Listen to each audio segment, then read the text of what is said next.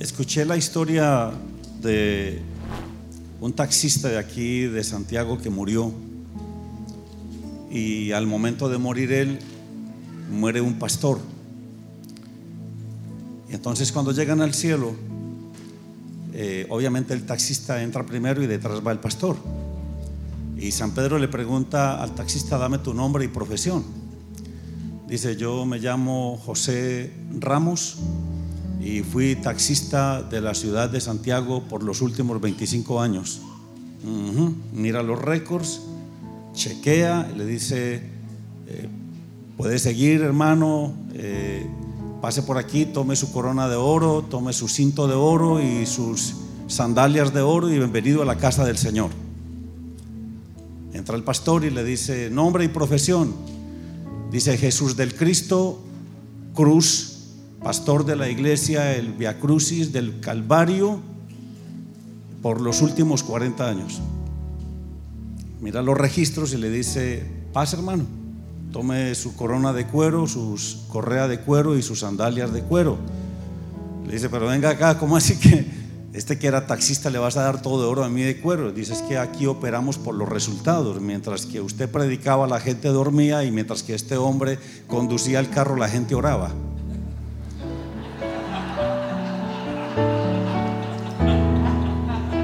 Así que una...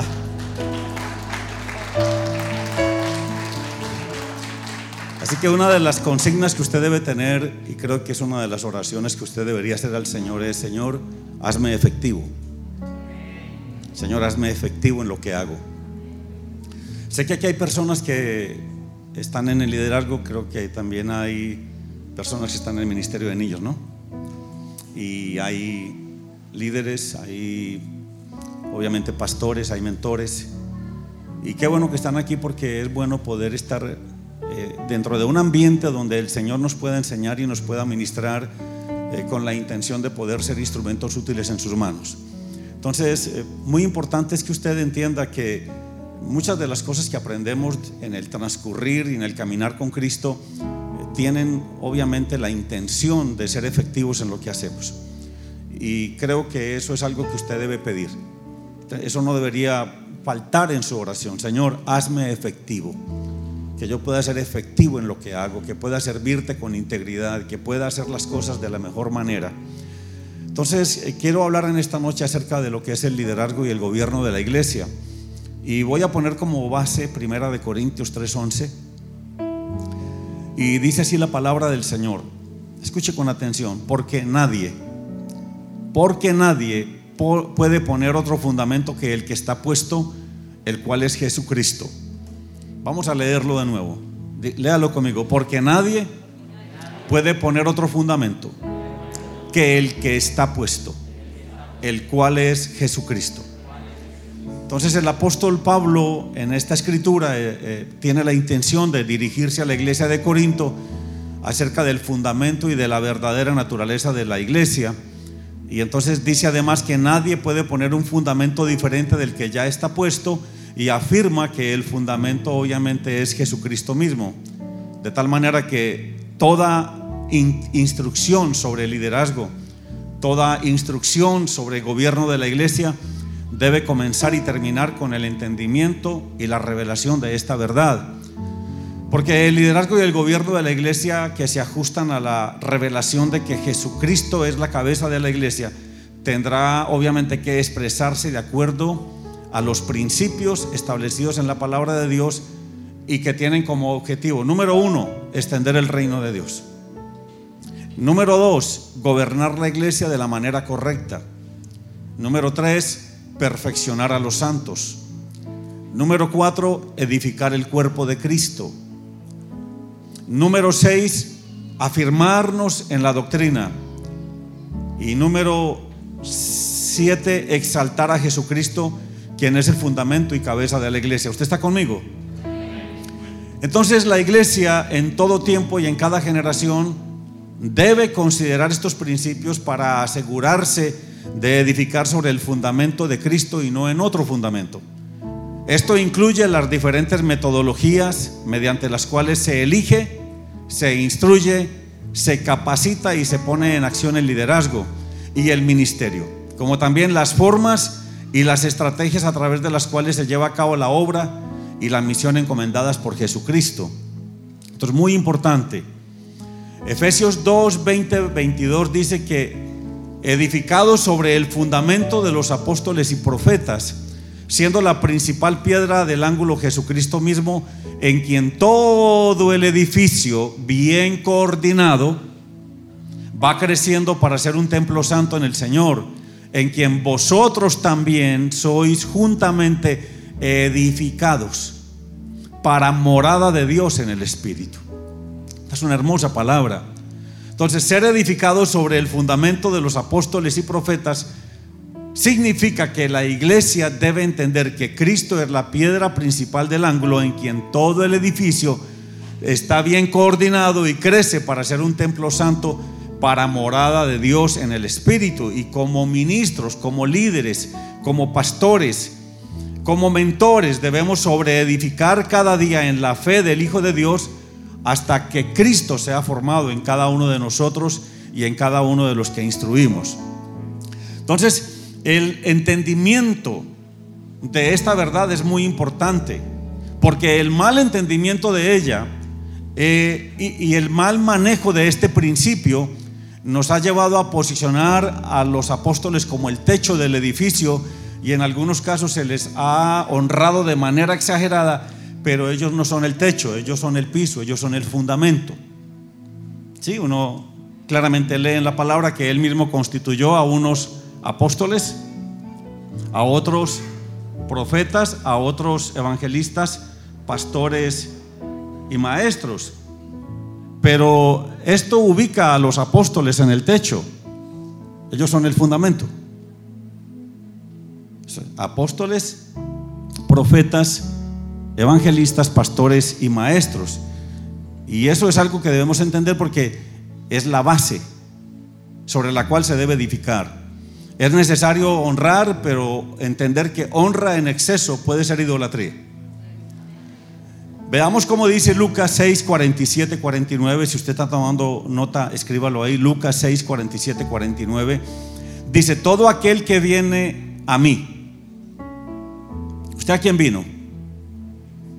a Cristo, ¿verdad? Todo aquel que viene a mí y oye mis palabras y las hace. ¿Qué debe hacer esa persona? Oír y hacer.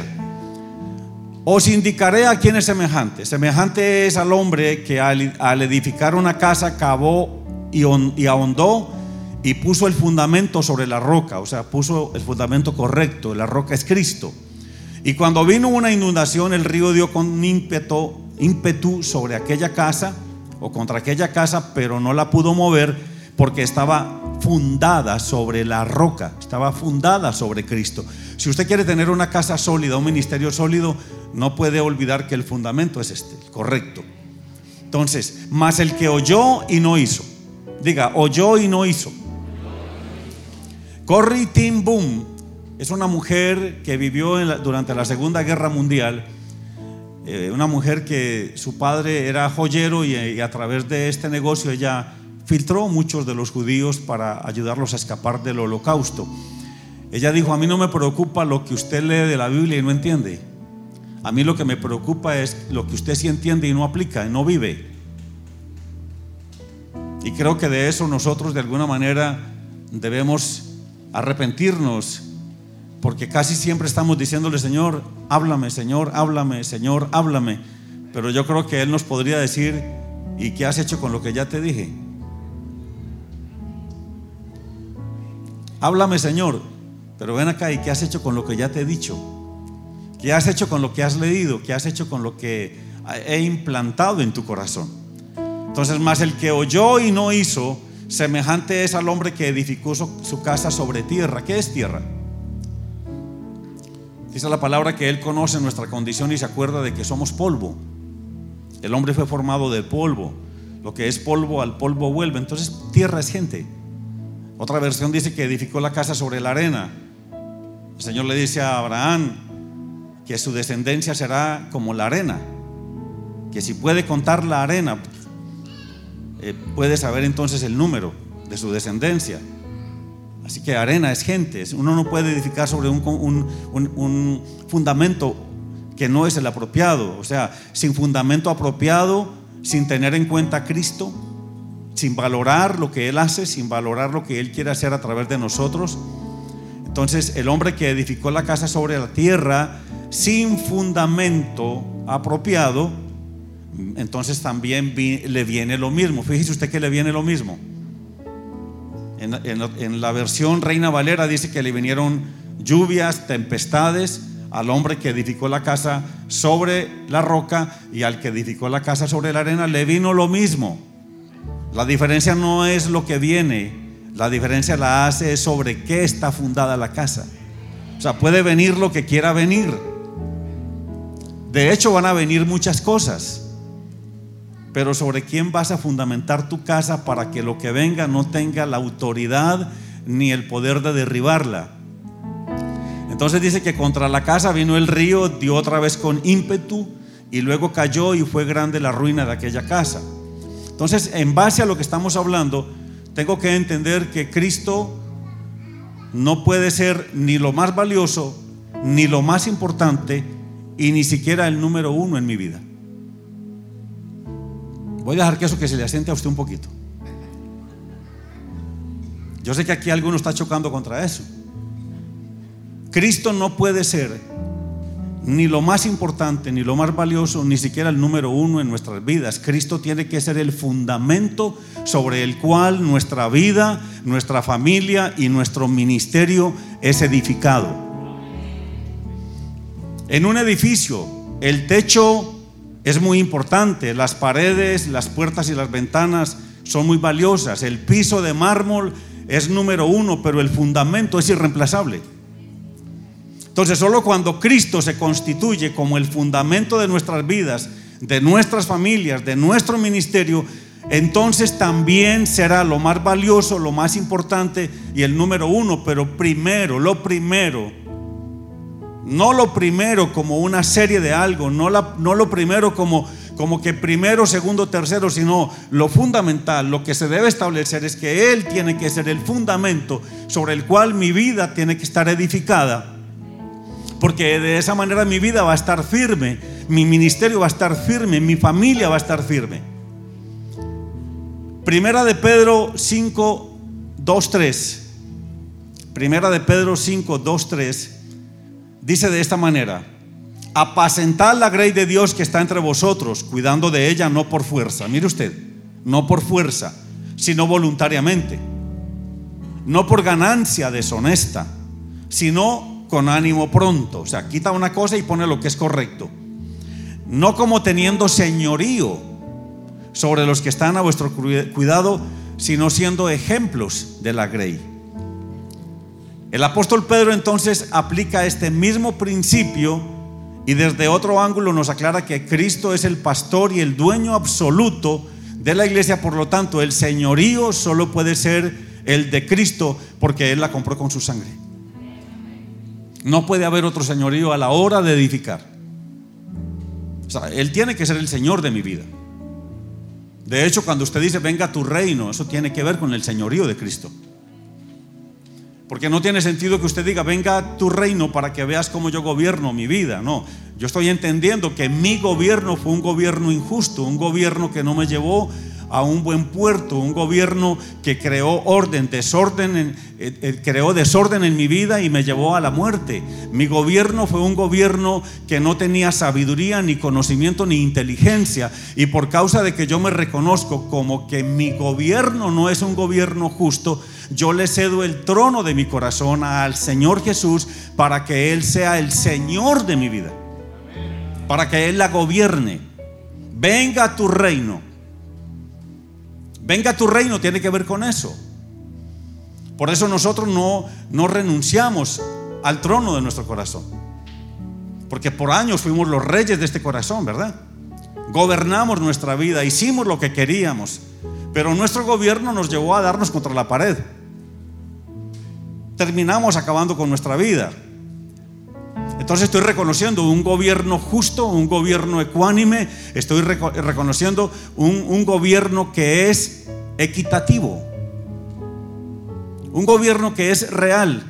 Y por causa de que veo ese gobierno, entonces yo voluntariamente abdico del trono de mi corazón y le digo, Señor Jesús, por causa de que tú eres un mejor rey y tienes un mayor gobierno, yo voluntariamente abdico de mi trono para que usted se siente. Eso es venga a tu reino. Básicamente eso fue lo mismo que hizo eh, Jonatán y David.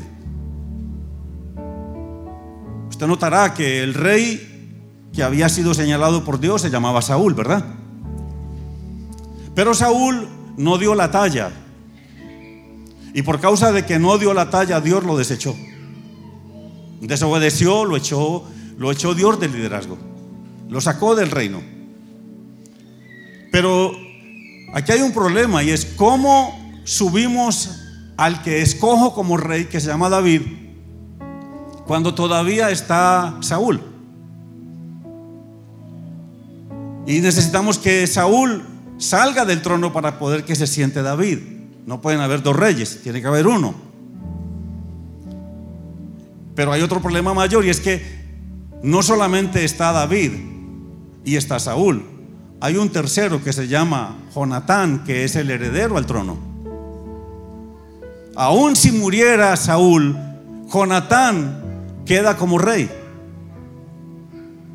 Entonces, ¿cómo subimos a David?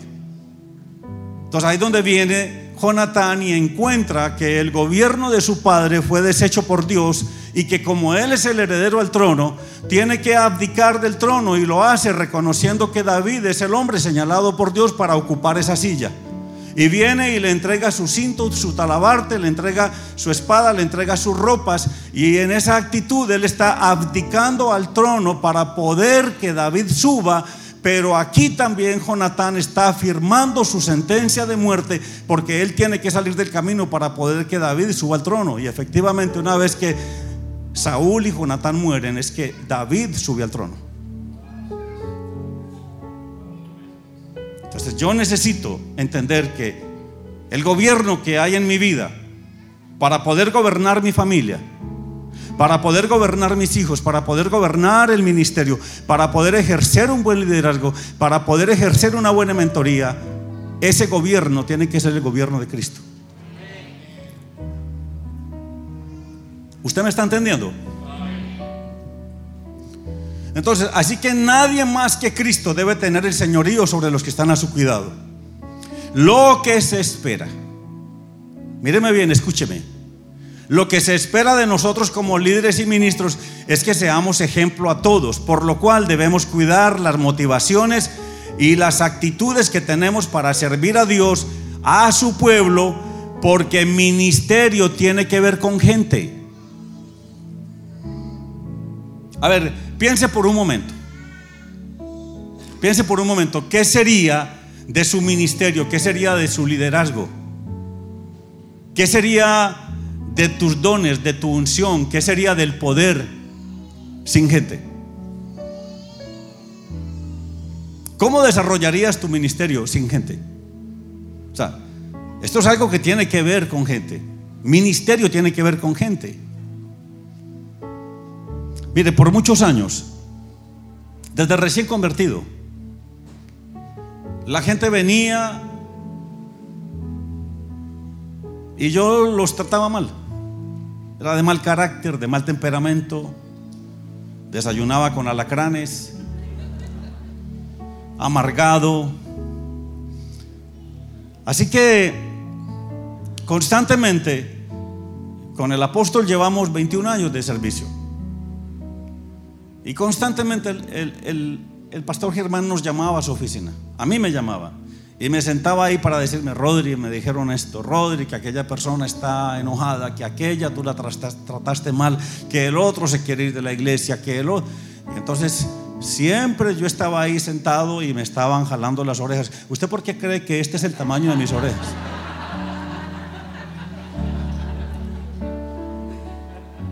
Yo llegué a pensar que como mi mamá era tan orejona como yo, que era herencia, pero hoy caigo en cuenta que es por tanto el pastor Germán jalarme las orejas porque trataba mal a la gente. Entonces, ¿qué quiero yo en esta noche? Que usted ame a la gente. valore a la gente, cuide a la gente, viva para la gente, tenga misericordia por la gente, que usted se apasione por la gente, se apasione por el perdido. ¿Sabe cuándo empecé a cambiar? Porque a pesar de que yo era tan duro con la gente, una vez el Señor me sentó. Y Él tiene una habilidad tremenda para jalarle a uno las orejas, pero de una manera que a usted ni le duele. Sí, ¿verdad? Y me dice, Rodrigo, tú tienes un ministerio.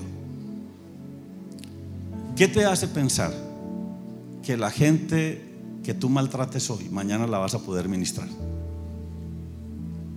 Y quiero que eso se lea. A eso sí quiero que se le asiente a usted en su corazón. ¿Qué le hace pensar a usted que la gente que usted maltrate hoy, mañana la va a poder ministrar? Ese que usted maltrató, si usted viene, mire, ¿cuántos aquí tienen necesidad? Pasen al frente, vamos a orar por usted. Y cuando usted esté ahí paradita y venga el que la maltrató, usted le va a decir, no, usted no, manden a otro. Usted maltrata. Entonces Dios tuvo que suavizar mi corazón. Y ese, de eso se trata. Así que tener cuidado de la grey o del rebaño dista muchísimo de ser los dueños de ella. Por esta razón no podemos ni dañar, ni maltratar, ni enamorarnos de una mujer ajena.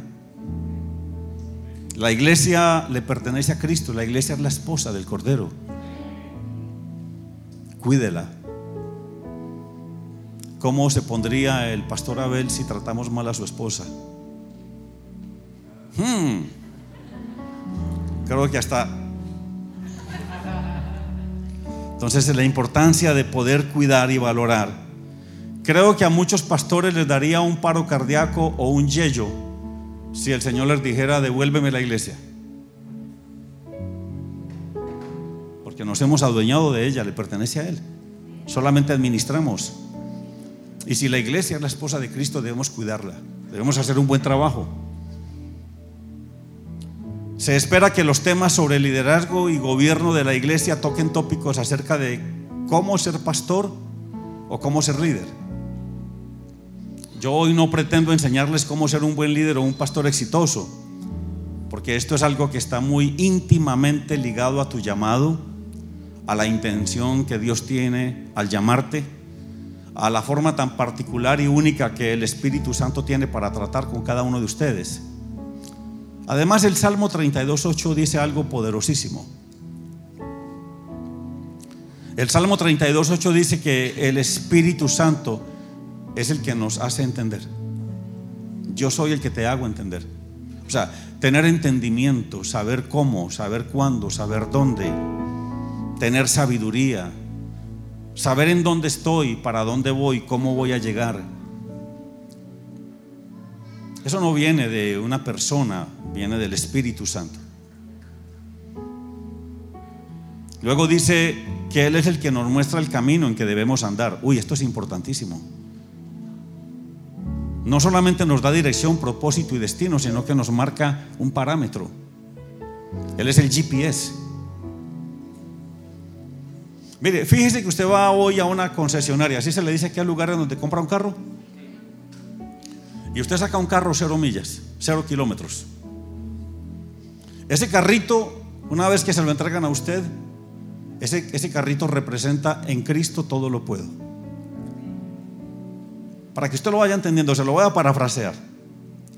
Pero cuando usted se monta en ese carro, se da cuenta que el tanque está vacío.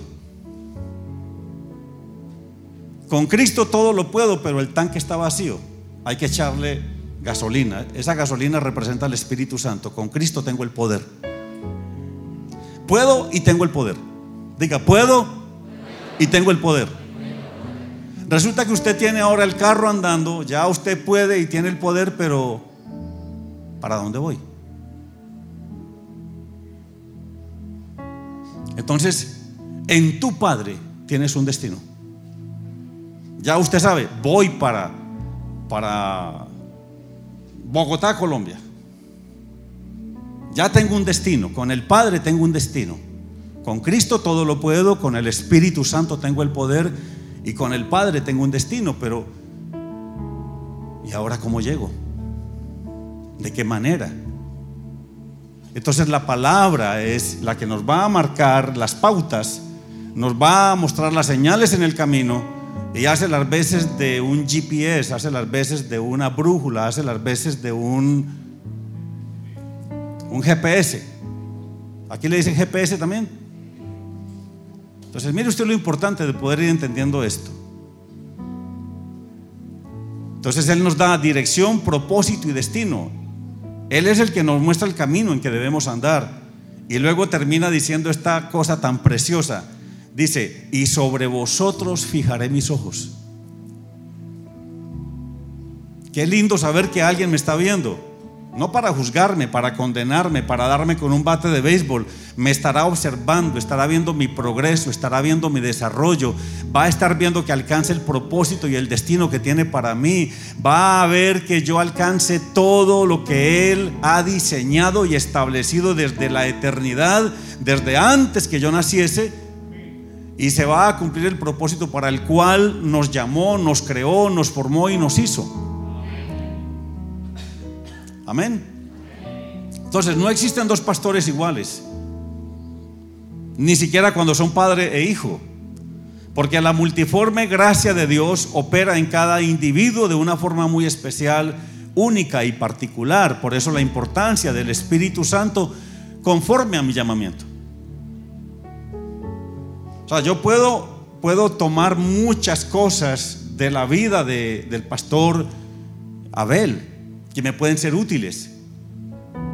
Pero yo debería de tener al Espíritu Santo diciéndome cuál es la visión que tiene para mí y no venir a decirle a él, pastor, como esa visión que usted tiene le funciona, dámela. Hay un diseño. Mire, es repetitivo, hasta cansón de leerlo cuando usted empieza a leer sobre el tabernáculo. Dice, y Moisés hizo la mesita de acuerdo al modelo que se le mostró en el monte, y puso el candelabro de acuerdo al modelo que se le mostró en el monte, y puso el arca de acuerdo al modelo que se le mostró en el monte, y puso las cortinas de acuerdo al modelo que se le montó, se le mostró en el monte.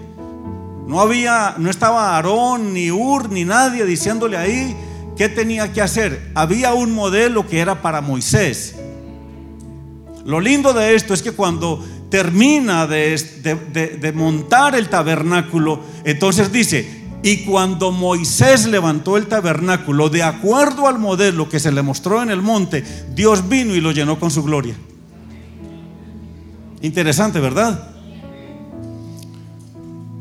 Entonces, ningún instituto bíblico, ninguna universidad, te puede hacer ni apóstol, ni profeta, ni evangelista, ni, maestro, ni pastor, porque esto es algo a lo que se llega por llamamiento divino y por propósito eterno, no por elección, instrucción o preparación humana. Por esta razón es que una persona va a la universidad o a un instituto bíblico no para que lo hagan pastor, va porque ya es pastor. Va porque quiere crecer como persona, quiere agregar valor a lo que ya tiene y quiere recibir herramientas que le pueden ser útiles en el desarrollo del pastorado y de su ministerio. Así que muchas personas se equivocan al pensar que para ser pastor o para oficiar en las otras cuatro oficinas ministeriales se requiere de mucha preparación, de mucho conocimiento, de ser aptos y de tener más grados que un termómetro. Pero mire usted, en el capítulo 6 de Lucas hay una historia tremenda. Nos dice que un día el Señor Jesús pasó la noche orando. Y poco después del amanecer llamó a sus discípulos. Y de entre ellos escogió a doce. Y a estos doce los llamó apóstoles. Oiga, esa noche Escoge de entre los discípulos a doce y a esos doce discípulos los llamó apóstoles. Estos doce discípulos eran hombres sin preparación alguna.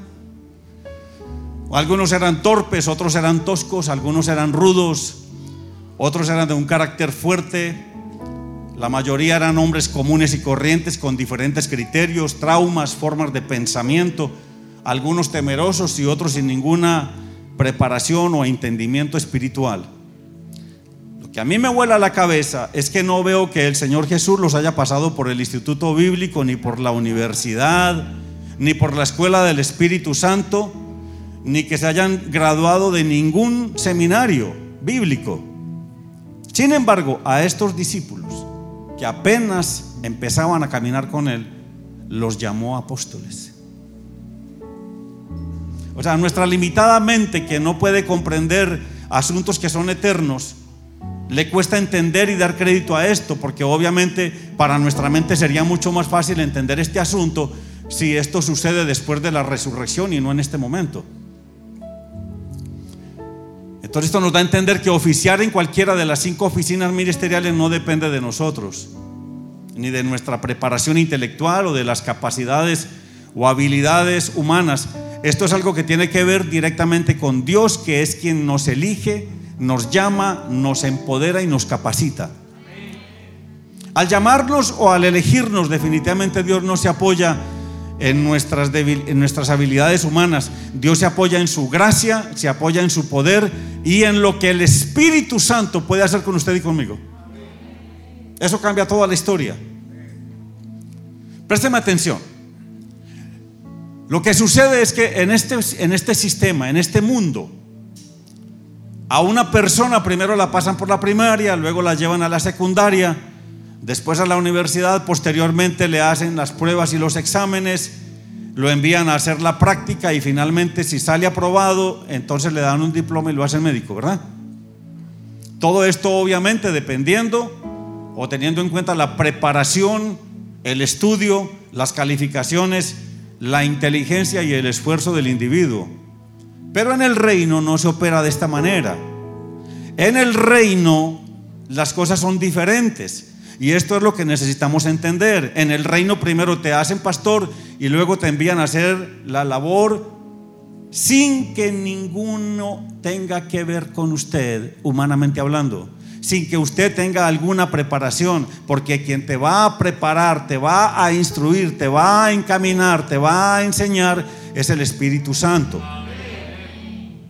Entonces, en la medida en que usted camine con Él, usted se someta a Él, usted se rinda a Él, usted le obedezca a Él, en esa medida serás formado como un ministro efectivo. Prácticamente para Dios, entre menos sepamos y menos preparados estemos, es mucho mejor porque a veces saber mucho o ser muy intelectuales es un impedimento para creer o para recibir de Dios.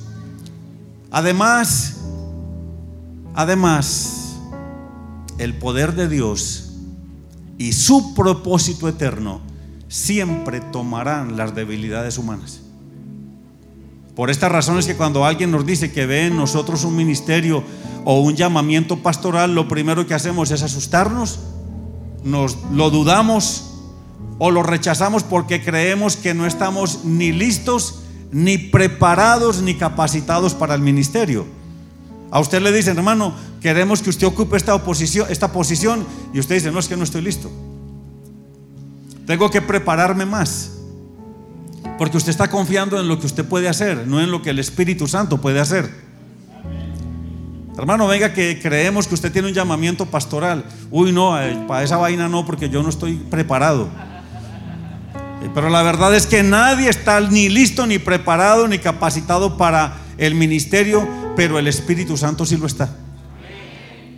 Entonces, lo que sí nos puede ayudar mucho, póngame atención a esto, lo que sí nos puede ayudar mucho en el ministerio y que además nos va a mantener humildes y enseñables es, primero, depender totalmente de Dios.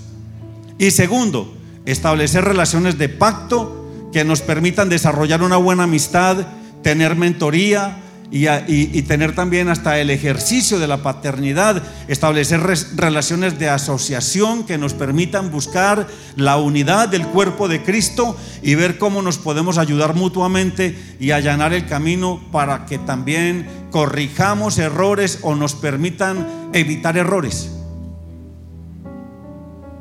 Eso es algo muy importante en la vida del pastor Abel. Yo veo en él un hermoso llamamiento, un hermoso ministerio, un hombre con un precioso don de servicio, con un ánimo de que usted crezca, se desarrolle, que usted sirva. Y entonces él no te hace un llamamiento, no, no te puede dar un llamamiento, no te puede hacer pastor. pero sí te puede decir qué cosas hacer y qué cosas no hacer, o cómo te puede hacer corto el camino, cómo te puede dar dirección en lo que él ha experimentado y vivenciado que le ha sido efectivo y o te puede decir, no se meta por ahí porque por ahí te va a ir mal. O esto que usted está haciendo no está bien porque está erróneo, camina por este lado mejor. En otras palabras, debemos tener un Pablo de quien aprender y un Timoteo a quien enseñar. Usted debería notar eso. Usted necesita un Pablo de quien aprender, un Pablo que te que te que también te jale las orejas y que usted le dé permiso de que se las jale. Un Pablo que te apriete un poquito las cuñas. Un Pablo que te dé dirección. Pero a la vez usted va a tener Timoteos a quien enseñar cómo hacer discípulos, cómo te puedo ayudar a entender. Eh, usted me puede explicar cómo hago yo para tener una relación con Cristo. Usted puede enseñar eso. Usted puede dar dirección y guiar a la persona para que entre en una relación con Cristo. Por eso usted debe amar a los pastores de esta casa. Con ese que contesté por ahí me basta. Por eso usted debe amar a los pastores de esta casa, debe cuidarlos, debe valorarlos, debe esmerarse por ellos. Porque no solamente te predican la palabra del Señor, te aman, te cuidan, velan por tu bienestar, por tu crecimiento espiritual, se ocupan de ti. Eso es ser pastor. El no sentirnos listos, ni preparados, ni capacitados es bueno. ¿Sabe por qué? Porque esto te va a llevar a confiar y a poner los ojos en Dios y no en ti mismo. Porque al final de todo, somos muy bienaventurados cuando ponemos nuestra confianza en Dios y Él es nuestra esperanza. Bienaventurado es aquel que confía en el Señor, no que tiene fe. La fe es buena, pero la confianza es llevar la fe a un nivel mayor. Usted puede tener fe. Si usted me hace una una silla con los palillos estos con los que comen los chinos, yo tengo fe de que la silla me va a sostener pero me falta confianza para sentarme en ella. Por eso Dios quiere que tengas fe en Él, pero no dice que bienaventurados son los que tienen fe.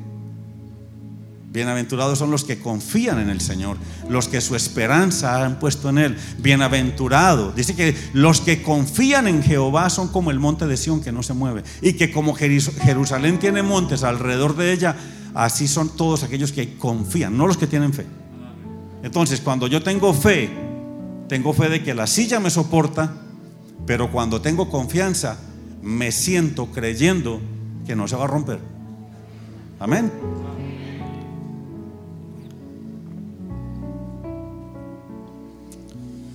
Entonces, el no sentirnos listos, ni preparados, ni capacitados, puede ser bueno.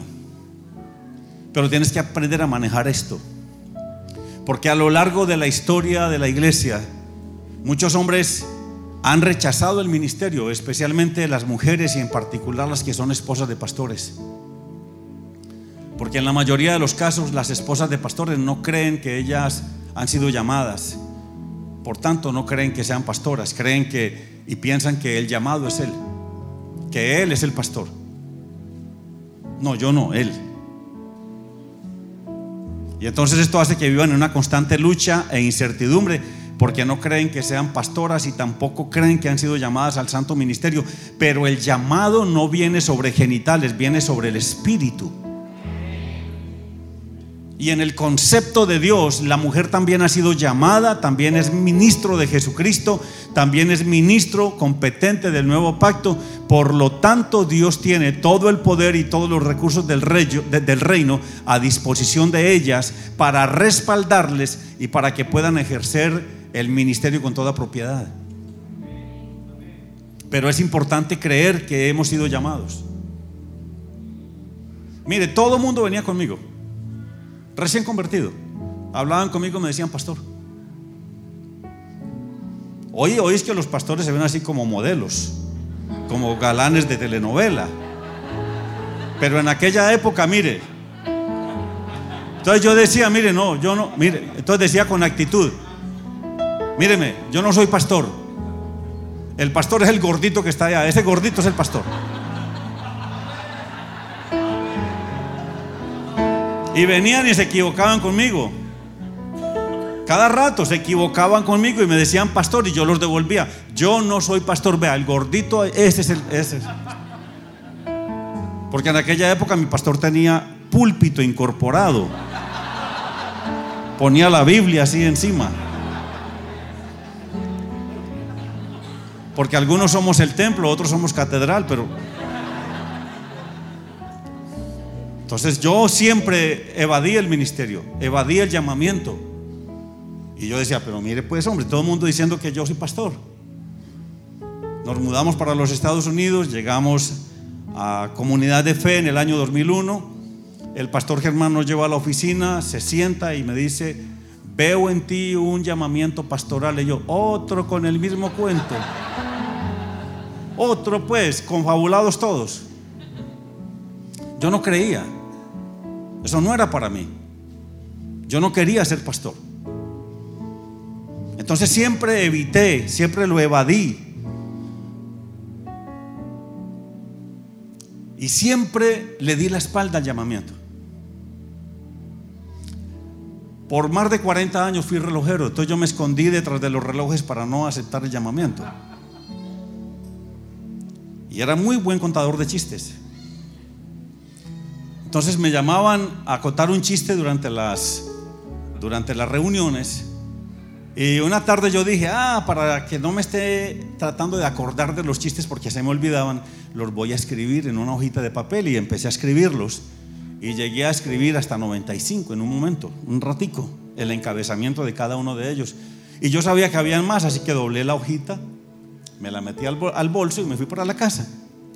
En la mañana, cuando estoy orando, oigo la voz del Señor que me dice, ¿dónde tienes la hojita con los chistes? Y yo le digo, Señor, está en el maletín.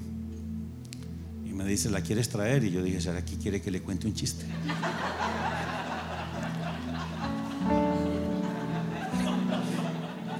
Es que el Señor es chistoso. Mírese usted. Y vea dónde lo tiene, vea dónde lo tiene, mire. Mírese usted y vea dónde lo tiene.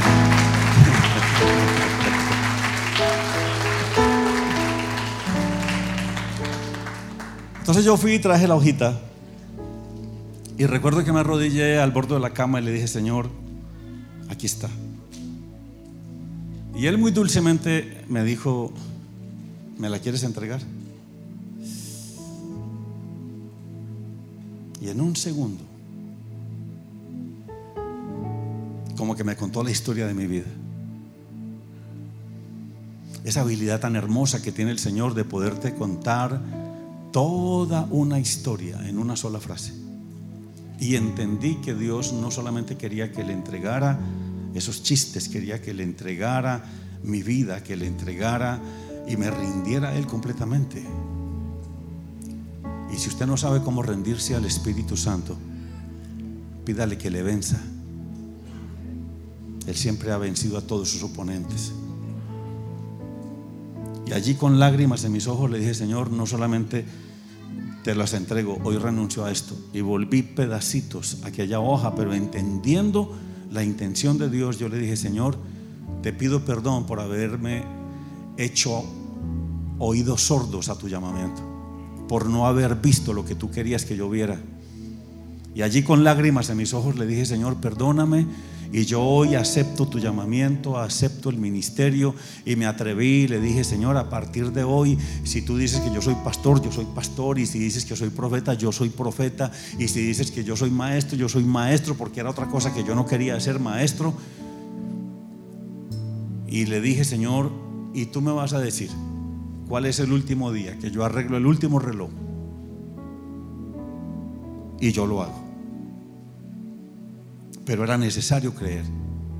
Una de las cosas que me ayudó muchísimo en esto fue ver una película. No sé cuántos vieron aquí la película Matrix, la número uno. Levante la mano a ver si puedo contar. Ah, bueno, sí, algunos.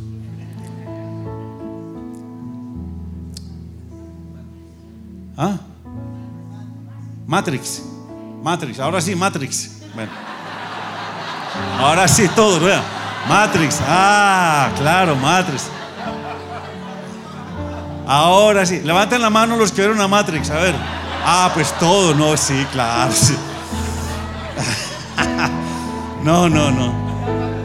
Tan bobito yo, ¿cierto? No. Entonces yo estoy viendo la película y aparece el momento donde le entregan las dos píldoras, la roja y la azul. Y yo lo que vi fue llamamiento. ¿Acepto el llamamiento o lo rechazo? Y cuando empiezan a hablar de Nio, que es el que, el que escoge las píldoras, cuando empiezan a hablar de Nio, empiezan a hablar de, de, que todas las señales se han cumplido y han demostrado con toda certeza de que Él es el elegido, de que Él es el escogido. Y Morpheus y Trinity ponían la vida en eso. Morfeos y, ¿cómo, ¿cómo llaman? Morfeos y quién? Ok, porque como aquí le cambian el nombre a todo.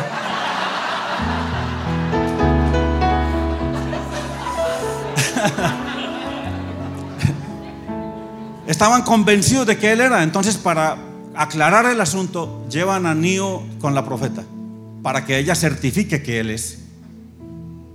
Y aún cuando él entra, ella le da señales de que ella es profeta. Y le dice, se va a caer un florero, pero tranquilo, no te preocupes por eso. Y el florero se cae. Entonces, sale de ahí, entran Morpheus y Trinity y le preguntan, entonces, ¿qué es sí o no? Y ella dice, no, él no es. No, pero ¿cómo que no es? Y todo demuestra que él es, y, y las señales, y él es. Y ella dice, no es. Y da una respuesta tremenda. Dice, Él no es porque Él no cree que es. Usted no es si usted cree que usted no es. Aunque Dios te haya llamado, aunque Él haya puesto la mano sobre ti, el dedo sobre ti, aunque Él te haya formado en el vientre de tu madre, y te haya establecido desde antes de todos los siglos en la eternidad y te haya dado un ministerio y un llamamiento, simplemente tú no eres. Si tú crees que tú no eres. Por eso es importante creer que tú sí eres. La Biblia no es un libro de conceptos o de métodos. La Biblia es un libro de principios. Por esta razón yo no veo en ella un manual de instrucciones para ser pastor. No lo veo. Lo que sí veo en las cartas pastorales son instrucciones y principios que enseñan cómo comportarnos a la hora de ejercer el ministerio, el liderazgo y el gobierno de la iglesia. El apóstol Pablo le escribe a Timoteo y le da instrucciones. Por si acaso Pablo tarda, entonces Timoteo sepa cómo debe conducirse en la casa de Dios, que es la iglesia del Dios viviente, columna y baluarte de la verdad. Y estas instrucciones tienen que ver con carácter, con las actitudes, con la moral, con las buenas costumbres, con la conducta y con el comportamiento. O sea, en otras palabras, no puede haber un liderazgo efectivo y un gobierno justo en la iglesia si primero no tenemos el gobierno de Cristo en nuestras propias vidas. Mire bien, si le permites al Espíritu Santo cambiar y transformar tu corazón, con toda seguridad que también transformará tu carácter y tu temperamento. Y esta transformación hará que en ti se manifieste una actitud, una conducta y un comportamiento completamente diferentes. Porque estas tres áreas de la actitud, de la conducta y del comportamiento son las tres áreas que a usted lo meten en problemas. ¿En dónde? En el ministerio, en la familia y en donde quiera que usted tiene relaciones.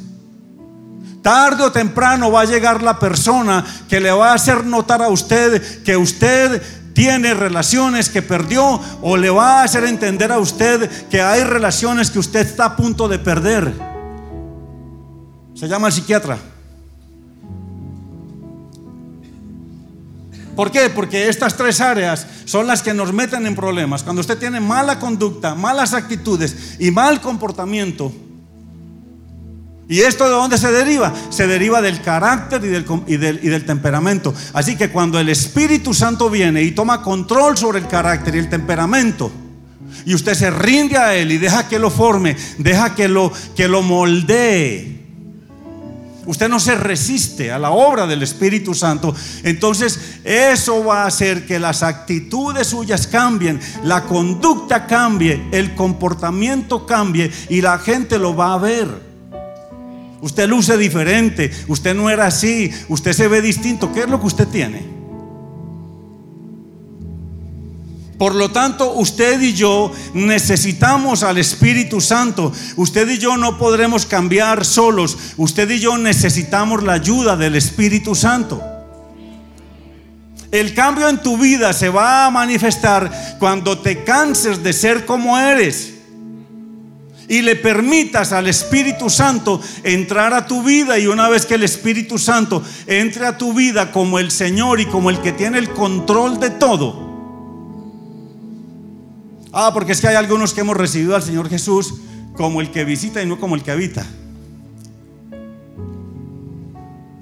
Y muchos de nosotros, aunque servimos en el ministerio, inclusive pastores, tenemos áreas que no hemos rendido al Espíritu Santo. Es como si usted le diera un tour por la casa al Señor Jesús.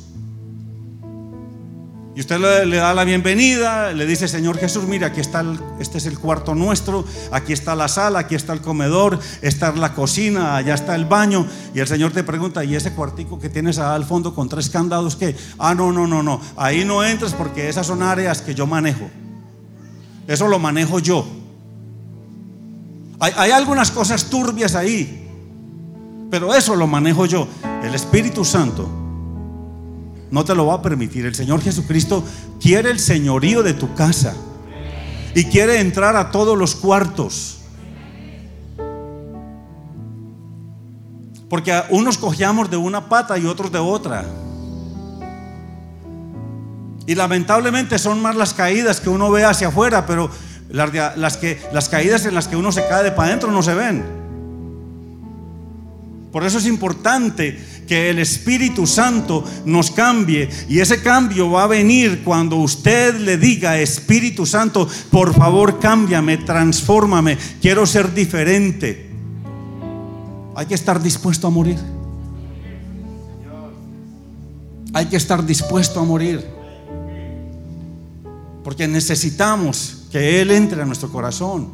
Aún líderes que a altas horas de la noche, cuando creen que nadie lo ve,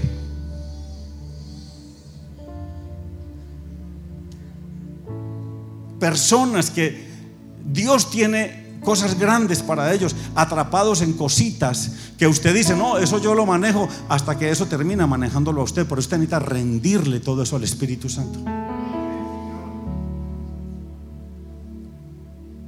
Porque está bien que usted piense que nadie le ve, pero ¿cómo no te va a ver el Espíritu Santo si Él te habita? Dice que un padre estaba con un niño y el niño le dice, padre, aquí hay algo, lo puedo tomar porque nadie me está viendo. Y el papá le pregunta, ¿estás seguro que nadie te está viendo? Yo te estoy viendo. Dios te está viendo y tú te estás viendo. Eso es un principio de integridad. Aunque Dios no me viera y nadie más me viera, yo me veo. Por eso necesitamos la ayuda del Espíritu Santo. Entonces entendamos que todo lo que tiene que ver con el liderazgo y el gobierno de la iglesia está íntimamente ligado a lo que es el sacerdocio. Y el sacerdocio es algo tan importante. Y tenemos un ejemplo tremendo que es Cristo como sacerdote. Y Cristo como sacerdote dentro de mí me hace sacerdote. Yo no soy sacerdote porque estudié, Él, él me hace sacerdote. Y Él quiere restablecer el sacerdocio que se perdió. Y ese sacerdocio lo quiere restablecer en la familia. ¿Por qué? Porque la familia es la base de la iglesia y de nuestro ministerio. Por años se pensó que la base de la familia era el ministerio, pero el ministerio no tiene la solidez como para soportar una familia. Es la familia cuando está bien estructurada que puede solidificarse de tal manera que pueda soportar un ministerio. Nuestro ministerio será tan sólido como sea lo sea nuestra familia. Familias inestables desestabilizarán el ministerio. En otras palabras, si no tenemos una buena relación con nuestra esposa, el ministerio será una farsa. Usted va a estar predicando aquí y tu esposa ya sentada diciendo, hmm, si lo vieran en la casa. Yo no sé aquí, pero en mi tierra hay un dicho que dicen las abuelitas, o decían, candil en la calle. ¿No se lo saben? Ok, luz en la calle y oscuridad en la casa. Y qué triste uno aquí predicando y sabiendo que la esposa ahí te está desaprobando porque ella te conoce. Entonces, de tal manera que si no hay una relación sana con la esposa, tampoco debiera de haber ministerio. Biblia para respaldar. Vamos a leer primera de Timoteo 3 del 1 al 5.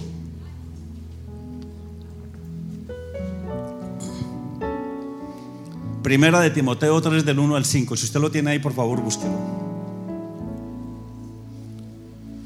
Y antes de leer Primera de Timoteo 5 quiero hacer esta aclaración. Porque por mucho tiempo pensé que al leer estas instrucciones, el apóstol Pablo estaba guiando, instruyendo a Timoteo para que eh, con estos requerimientos él pudiera entender cómo ser un buen ministro y cómo tener un buen desarrollo del ministerio dentro de la iglesia. Pero un día mientras leía estos versos, el Espíritu Santo me dijo, mira de nuevo, porque estar viendo, pero no estar viendo. Y, eh, y, estás entendiendo, pero no estás entendiendo. Así que el Espíritu Santo me hizo ver lo que yo no había visto y eso quiero que usted lo vea en esta noche. Primera de Timoteo 3:15, 1 al 5 dice así, palabra fiel si alguno anhela obispado o un puesto de preeminencia en la iglesia, para que usted lo entienda, un liderazgo, buena obra desea, pero es necesario, o sea, aquí están los requisitos. Es necesario que el obispo sea irreprensible en su casa, no en la iglesia. Marido de una sola mujer en su casa, o sea, que sea fiel, leal, sobrio, prudente, decoroso ¿En dónde? En su casa. Hospedador apto para enseñar. En su casa. No dado al vino, no pendenciero de ganancias deshonestas. En su casa. Sino amable, apacible, no avaro. ¿Dónde? En su casa. Que gobierne bien su casa. Que tenga a sus hijos en sujeción con toda honestidad. ¿Dónde? En su casa pues el que no sabe gobernar su propia casa, ¿cómo cuidará de la iglesia de Dios? Entonces estos requisitos no son para que usted aprenda a desarrollar un liderazgo dentro de la iglesia, sino en la casa. Entonces el sacerdocio y el liderazgo o el gobierno de la iglesia no empiezan en la iglesia, empiezan en la casa. Y sería ir en contra del diseño divino si gobernamos la familia de la misma manera que manejamos los asuntos de la iglesia, porque obviamente es al contrario. Primero gobernamos bien nuestra casa y entonces tendremos los argumentos adecuados y la legalidad para cuidar bien de la iglesia y para manejar los asuntos con equidad. Esto entonces cuando lo hacemos nos enfocará correctamente primero en el buen cuidado que tengamos de nuestra familia y segundo, en el buen cuidado que tengamos de la iglesia. Por lo tanto, regímenes militares, despotismo, abuso, manipulación, represión, van en contra del gobierno que usted puede tener en la casa. Y menos traer eso a la iglesia. Eso va en contra del buen gobierno, del buen juicio, de la buena atención, del buen cuidado que requieren tanto la familia como la iglesia. No habremos desarrollado un buen liderazgo ni ejercido un buen gobierno en la iglesia si ganamos al mundo para Cristo y perdemos nuestras familias. En otras palabras, si queremos cambiar al mundo, primero necesitamos cambiar la sala de nuestra casa. Hay que arreglar los asuntos internos. Porque no podemos permitir que nos suceda como le sucedió al escritor de Cantares cuando dice, me pusieron a guardar las viñas y la viña que era mía no cuidé. Entonces, un sacerdote no es otra cosa que un representante de Dios representa a Dios. Miremos lo que dice Oseas 4 del 1 al 6. Oseas 4 del 1 al 6.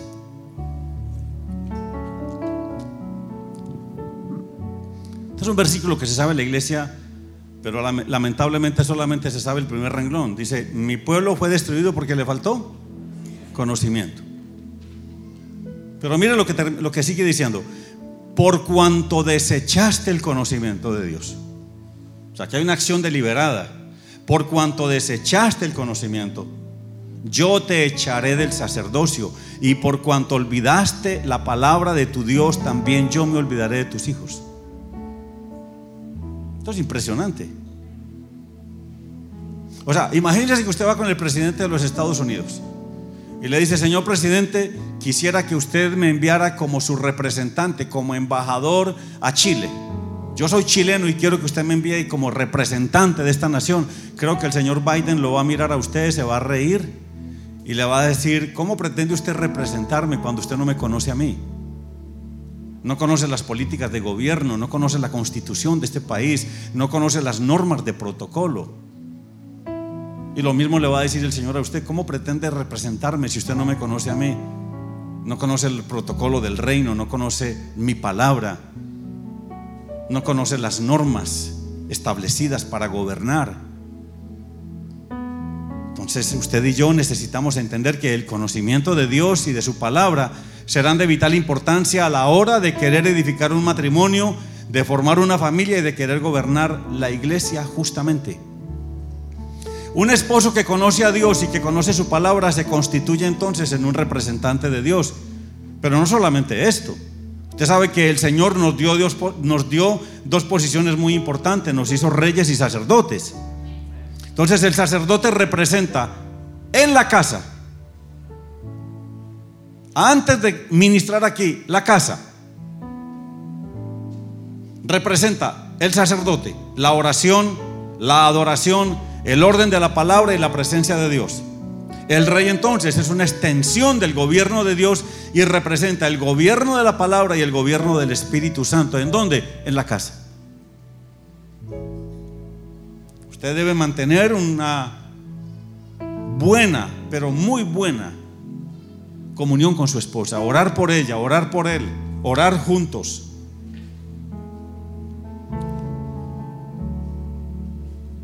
De manera que el conocimiento de Dios y de su palabra se origina en el modelo perfecto de lo que es el conocimiento de Dios y el conocimiento de la palabra. El conocimiento de Dios y el conocimiento de la palabra. De ahí se origina el modelo perfecto para que podamos relacionarnos sabia y sanamente con nuestro cónyuge, con nuestros hijos y con los demás miembros de la iglesia. Así que decir que tengo una buena relación con Dios y tener una mala relación con el cónyuge es incompatible. Es ilegal tener una buena relación con la iglesia y no tener una buena relación con la esposa. Es ilegal tener una buena relación con la gente que usted lidera y no tener una buena relación con su esposa. Así como no puede haber iglesia sin Cristo, tampoco puede haber matrimonio sin Cristo. Usted necesita Cristo en medio de la relación. Así que nuestra relación con Dios en un sentido vertical tiene que gobernar todas las relaciones en un sentido horizontal. De tal manera que si nuestra relación con Dios es buena y genuina, entonces nuestra relación con nuestro cónyuge y con nuestros hijos también debería de ser buena y genuina. Ese es el modelo bíblico, mire, mire. ¿Quién fue el primero que aparece en la Biblia? ¿O quién es el primero que aparece en la Biblia? Génesis 1.1. ¿Quién es? Génesis 1.1 todavía no aparece Adán. Dios. Dios. Esto habla de Dios como el único, el verdadero, el fiel. Esto habla de Dios, todavía no hay creación, todavía no hay hombre. Esto habla de Dios como Dios y no depende de nadie para ser Dios. Quiere decir que Dios sin el hombre puede seguir siendo Dios, pero el hombre sin Dios no es nada. El hombre sin Cristo es lo mismo que un huevito le dijo a otro huevito. Hermanos, sin Cristo estamos fritos. Entonces Dios como lo importante, lo valioso, como lo único, no como el uno entre, entre varios, el único. No como el que tiene la última palabra, sino el que tiene la única palabra. Entonces cuando Dios establece, aparece Adán. Y empieza el proceso. Ya Dios establece la creación y aparece Adán. ¿Para qué viene Adán? Para que éste aprenda a relacionarse con éste, para que de esta relación íntima y profunda haya un conocimiento real y cuando este hombre conoció a Dios, le dio una mujer para que lo que aprendió aquí lo establezca con ella y con los hijos y finalmente con el ministerio. Ese es el orden. Entonces no podemos descuidar nuestras familias porque el ministerio es muy importante, pero no es más importante que nuestra familia. Y Moisés aprendió esto de una manera dolorosa. Ustedes saben que sobre Moisés pesaba una sentencia de muerte. Una sentencia que fue establecida por el faraón cuando dijo que todos los niños primogénitos debían morir. Así que sobre él pesaba una sentencia de muerte y Moisés es arrancado con violencia del centro de su familia. El padre de Moisés no tuvo la oportunidad de educarlo, no tuvo la oportunidad de guiarlo. El padre de Moisés ni siquiera se conoce el nombre. Así que la madre lo pone en una barquilla o en una canasta y la, y la hija de Faraón lo encuentra. Y por esas diosidiencias de Dios, Resulta que la mujer que llaman para que amamante al bebé, para que sea la nodriza, es su propia madre, pero la madre de Moisés tiene que ser la madre de Moisés en secreto. Ya no puede decir que es la madre, porque si dice que es la mamá, lo matan, lo, le hacen la sentencia efectiva. Así que tiene que ser mamá de Moisés en silencio. Y en estas condiciones, Moisés crece levantado por un hombre llamado Faraón, que no tenía los principios de familia, que no tenía los valores de la familia, que no conocía a Dios y no temía a Dios. Y en estas condiciones Moisés se casa con Séfora. Y Moisés le da más importancia al ministerio que a la familia. Así que sus hijos Eliezer y Gerson y Séfora son llevadas con Jetro porque Jetro era un sacerdote de Madián. Y este hombre termina llevándose a los hijos de Moisés y Moisés se los entrega para que él se encargue de ellos mientras que él se ocupa del ministerio.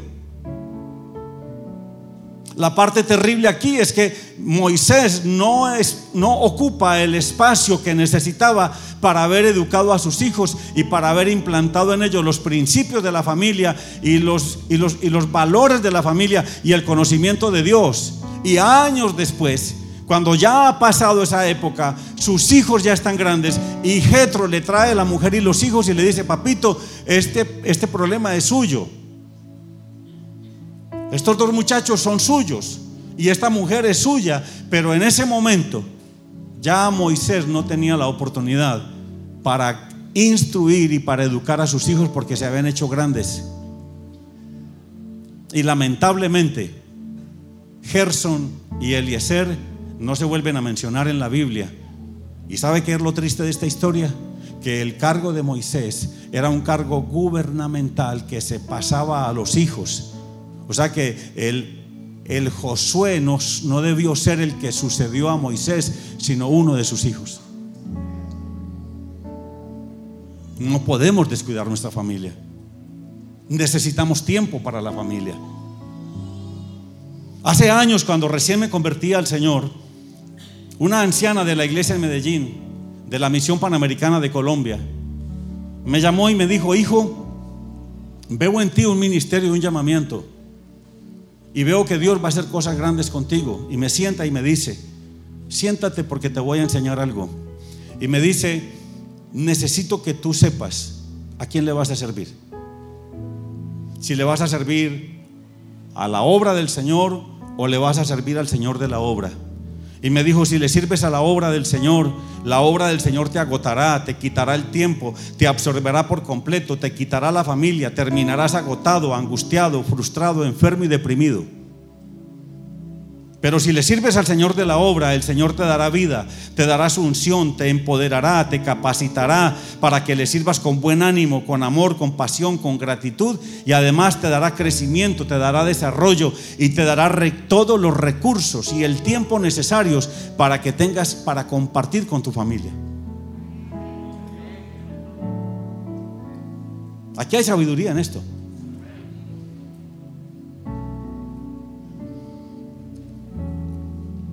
El llamado o la elección no es de hombres.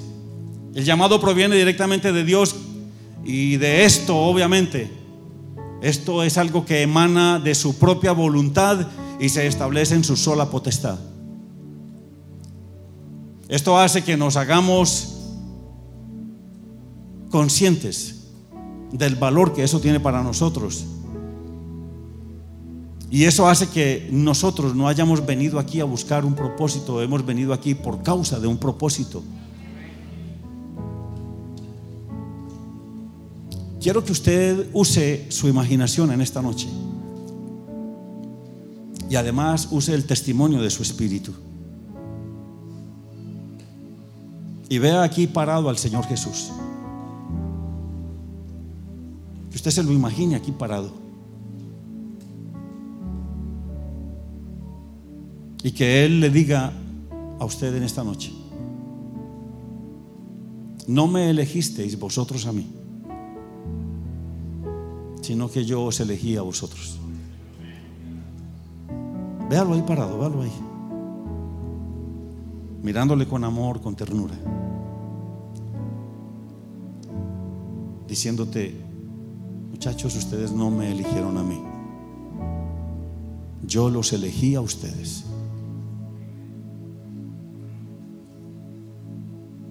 Y los he puesto para que vayáis y llevéis fruto y vuestro fruto permanezca, para que todo lo que ustedes le pidan al Padre en mi nombre, Él os lo dé.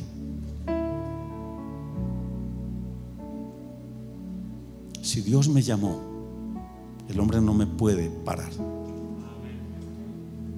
Si el hombre me puede parar, entonces Dios no me llamó. Es entender que Él es el que elige, el que llama. Los discípulos ignoraron este principio. Y en el primer capítulo del libro de los Hechos usted ve a los discípulos echando suertes para ver quién entre Matías y José era el que iba a reemplazar a, a Judas. Y la suerte cayó sobre Matías, pero Dios no aprobó ese tipo de elección. Esto no es de hombres. Y tristemente Matías no se vuelve a mencionar en la Biblia. No aparece. Dios había elegido a un asesino, a un perseguidor de la iglesia, para que fuera el sucesor de Judas. Saulo era el hombre elegido, pero necesitaba un proceso de transformación y de cambio. Saulo entonces pasó de ser el instrumento escogido a Pablo, el instrumento útil. Y entre instrumento escogido y llegar a ser instrumento útil hay un largo proceso a través del cual Dios nos capacita, nos perfecciona, nos afirma, nos fortalece, nos establece. Pablo siempre estuvo escondido en Saulo y fue el proceso quien lo manifestó y lo dio a luz. El hombre de Dios, la mujer de Dios que veo aquí hoy, siempre estuvo escondida en tu viejo hombre, pero fue el proceso quien lo sacó a la luz. Mira esta perla. Juan 13, 18.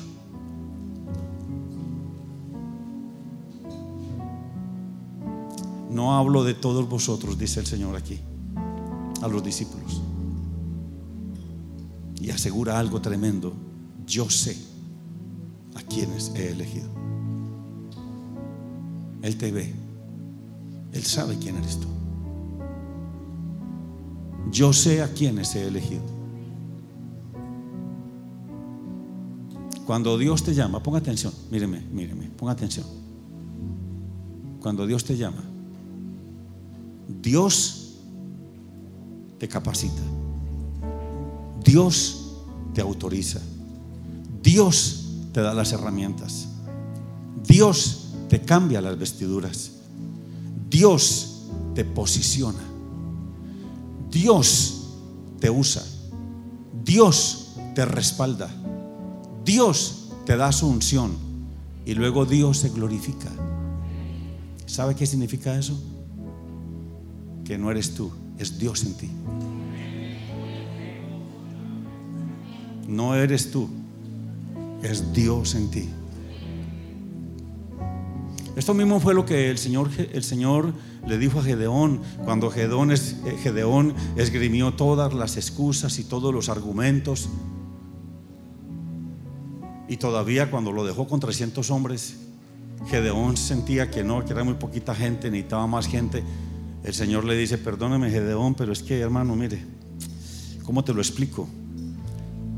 Esto no tiene nada que ver contigo, pero tiene todo que ver conmigo. Véase al Señor poniéndose la mano en el pecho y diciéndole a Gedeón, mire, ve con esta tu fuerza y vencerás. Míreme,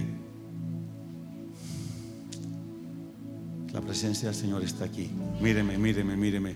Ve, ve, como si yo fuera el Señor. Ve con esta tu fuerza y salvarás a Israel. Ve con esta tu fuerza. Y tendrás un ministerio poderoso. Ve con esta tu fuerza y serás un ministro de éxito. Le dice, ve con esta tu fuerza y salvarás a Israel de las manos de los madianitas. Y le hace esta pregunta, ven acá Gedeón, ¿no te envío yo? ¿No te escogí yo? ¿No te he llamado yo? ¿Acaso yo no sé a quiénes he llamado, a quiénes he escogido? ¿No te envío yo? O sea, yo voy contigo. Estoy a tu lado como poderoso gigante. Mire, el apóstol Juan lo dice de una manera preciosa en la nueva traducción en la traducción del lenguaje actual. Y esto es Juan, primera de Juan, primera de Juan 2.27. Traducción del lenguaje actual. Escúcheme, póngame atención, dice. Mira qué hermoso, dice, pero ustedes tienen al Espíritu Santo. Recuerda que el Señor le dijo a Josafat, ven acá Josafat, ¿qué te pasa? Esto no es con espada ni con ejército. Es, con mi Santo Espíritu. Y sabe una cosa, ese Santo Espíritu está en usted. Pero ustedes tienen al Espíritu Santo que Cristo puso en ustedes. Es más, póngase la mano en el corazón porque esto es para usted. Esto es el Señor hablando con usted. Dice, pero ustedes tienen al Espíritu Santo que Cristo puso en ustedes. Por eso no necesita que nadie les enseñe en lo que tiene que ver con llamamiento y ministerio y el ejercicio de Él y el empoderamiento que solamente Dios da. Hay otro tipo de enseñanza que sí debemos hacer. Es cómo hacer discípulos, cómo enseñar la palabra. Esto está hablando de lo que es de Dios. Pero ustedes tienen al Espíritu Santo que Cristo puso en ustedes. Por eso no necesitan que nadie les enseñe, pues el Espíritu de Dios que mora en ustedes es quien les enseña todo. Y lo que el Espíritu Santo enseña no es mentira, sino la verdad. Y la verdad es Cristo. Por eso sigan las enseñanzas del Espíritu Santo, manténganse siempre unidos a Cristo y permanezcan en Él. Hermoso, ¿verdad? Entonces ejercer liderazgo o gobierno de la iglesia tiene que ver más conmigo, con mi carácter, con mi testimonio de vida, con mi relación e intimidad con Dios, con mi relación con mi cónyuge y con mis hijos, que con la gente que lidero o con la congregación que puedo presidir es conmigo. Mi carácter, mi temperamento, mis acciones, mi forma de ser, la forma en que hablo, la forma en que respondo. A veces no es lo que digo, sino el cómo lo digo. Leí un libro hace algún tiempo que decía que si eres un buen líder, debes ver cuánta gente te sigue. Pero ser un verdadero líder y un buen ministro de Jesucristo no tiene que ver con cuánta gente te sigue, sino a cuánta gente inspiras, motivas y das ejemplo para que sigan a Cristo. Eso cambia todo el panorama. Porque a la final, si tú me sigues, ¿qué te puedo dar? ¿Te puedo salvar? ¿Te puedo dar vida? El meollo de todo este asunto es que Dios quiere que inspiremos y que sirvamos con amor, con pasión y siendo ejemplo a todos, a nuestra familia, a nuestros hijos, a la congregación y a los no cristianos. Filipenses 4:9 dice, lo que aprendisteis y visteis, uy, mire esto, son cuatro áreas. Véase usted hablándole a sus hijos de esta manera. Véale usted, véase usted hoy hablándole a sus discípulos. Vea, usted como mentor diciendo estas palabras. Véase usted como pastor pudiendo decirle esto a su iglesia. Lo que aprendisteis y recibisteis y oísteis y visteis en mí, esto haced y el Dios de paz estará con ustedes. El apóstol Pablo deseaba en el tiempo de Timoteo y en nuestro tiempo hoy que pudiéramos ser ejemplo e influenciar a través de cuatro aspectos muy importantes. Lo que aprendisteis de mí es por la enseñanza. Lo que recibisteis de mí por la impartición. Lo que oísteis de mí por la exposición de la palabra. Y lo que visteis en mí por el ejemplo de vida. Entonces Dios quiere que usted en esta noche se haga consciente de la vida de Cristo y del poder que usted porta. Dios quiere que entiendas que la esencia de Dios es el ADN que corre por tus venas. Que entiendas que estás lleno del amor de Dios y del poder del Espíritu Santo para ejercer tu llamamiento con éxito y ser efectivo en tu ministerio. Usted y yo, amados hermanos y ministros, estamos llenos de la plenitud de Cristo. Así lo dice la palabra, mire, Colosenses 2, 9, 10. Dice que toda la plenitud de la deidad. Ponga atención a esto, mire, deje que esto se le a usted al corazón. Esto, esto le puede cambiar la vida a usted. Esto que estoy leyendo aquí le puede cambiar la vida a usted. Mire, toda la plenitud de la deidad habita corporalmente en Cristo. Y ustedes en Cristo, que es la cabeza de todo poder y autoridad, han recibido esa plenitud. ¿Sabe lo que eso significa? Significa que todo lo que el Padre es y representa, todo lo que el Hijo es y representa, esa es la deidad, y todo lo que el Espíritu Santo es y representa, habita corporalmente en Cristo y que ustedes en Cristo tienen esa plenitud. Lo que portamos, portamos un poder impresionante. Así que podemos ser excelentes ministros.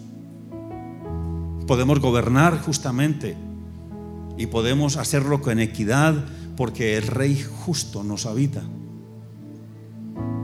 Usted y yo podemos ser un buen ejemplo, un excelente ejemplo, porque el que dio el mejor ejemplo de amor, de humildad y de servicio nos habita. Usted y yo podemos ser íntegros porque el íntegro nos habita. Hace años cuando la gente trabajaba la madera y era madera, madera, entonces la gente que tenía dinero iba y hacía los muebles de madera. Pero los, los carpinteros tenían una mala, una mala costumbre y era de engañar a la gente.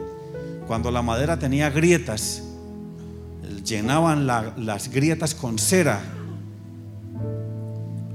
Hay algunos aquí que me miran como que de qué está hablando. Hay algunos aquí que tienen la edad mía, usted sabe lo que estoy hablando. Tal vez los jovencitos no, pero están aprendiendo, mire cubrían las grietas de la madera con cera, luego la pulían y parecía como que no tenía nada. Entonces el, el que iba a, hacer los muebles y conocía la maña de ellos, le decía al carpintero, asegúreme que la madera que usted va a hacer sea madera sincera.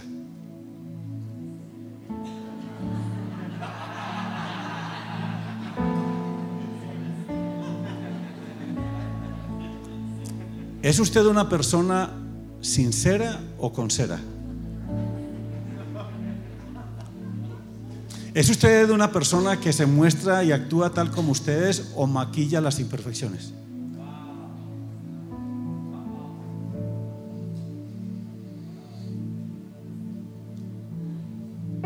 Entonces es de vital importancia, por esto que estamos hablando, que usted hoy se haga estas preguntas.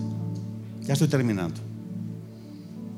¿Qué tanto respeto y valoro el ministerio, el liderazgo, la posición que Dios me ha dado? Mire, hay un hombre que se llamaba Smith Wigglesworth. Y este hombre, haciendo referencia a su pastorado y a la importancia de su pastorado, dijo una frase que se quedó para la eternidad aquí en la tierra. Dijo, no me rebajaría, hablando de su ministerio, no me rebajaría a ser rey de Inglaterra.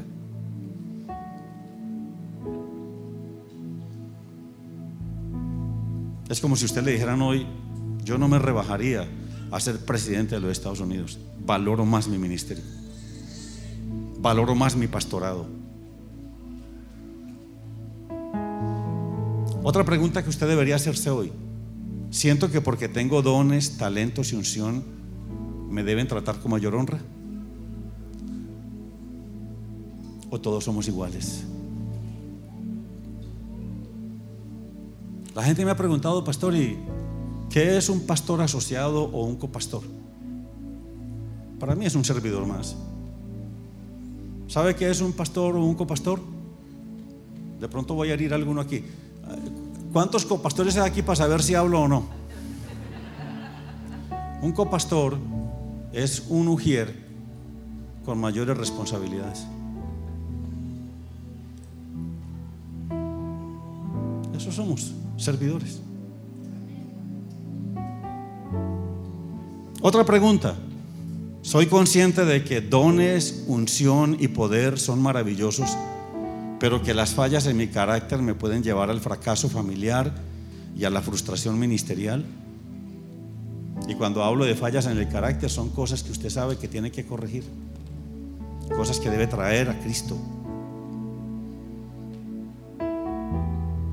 Otra pregunta que usted se debería hacer esta noche. He entendido que mi familia es la riqueza más grande que Dios ha puesto en mis manos y que el ministerio no está por encima de ella.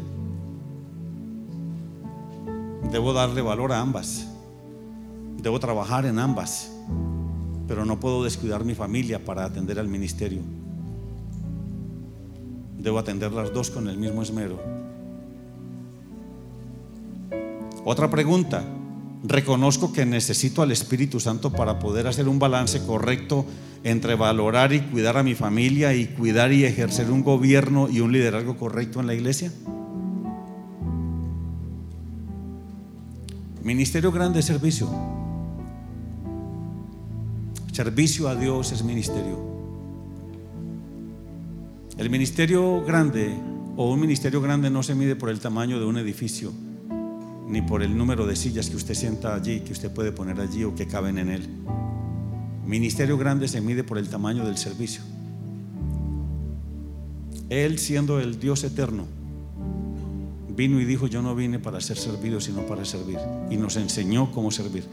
Y se puso la toalla en el cuello y lavó los pies de los discípulos y dijo, hagan esto con los otros, sirvan con amor.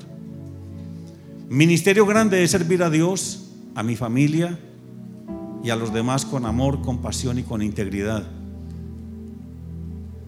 Ministerio grande es vivir en función de los demás. Es estar ahí en lo que me necesiten. Hoy hablaba con los pastores y les comentaba de un caso que sucedió en Medellín, Colombia. Muere un pastor, la congregación está conmovida, el féretro está ahí y a alguien se le ocurre decir, ¿hay alguien que quiera dar unas palabras? Y se formó una fila, una hilera. Y todo el mundo empezó y tomó el micrófono. Y decía, yo doy gracias por mi pastor porque cuando yo estuve en el hospital, el otro decía, yo doy gracias a mi pastor porque cuando no tenía para la renta, yo doy gracias a mi pastor porque mi mamá, yo doy gracias a mi pastor porque mi matrimonio, yo doy gracias a mi pastor porque mi hija. Y al final venía un joven y toma el micrófono y dice, ahora entiendo dónde andaba mi papá cuando yo lo necesitaba. Usted no puede ser mejor con los de afuera que con lo que es con los de adentro. La iglesia y el liderazgo son muy importantes. Y todos te necesitan, pero tu familia te necesita.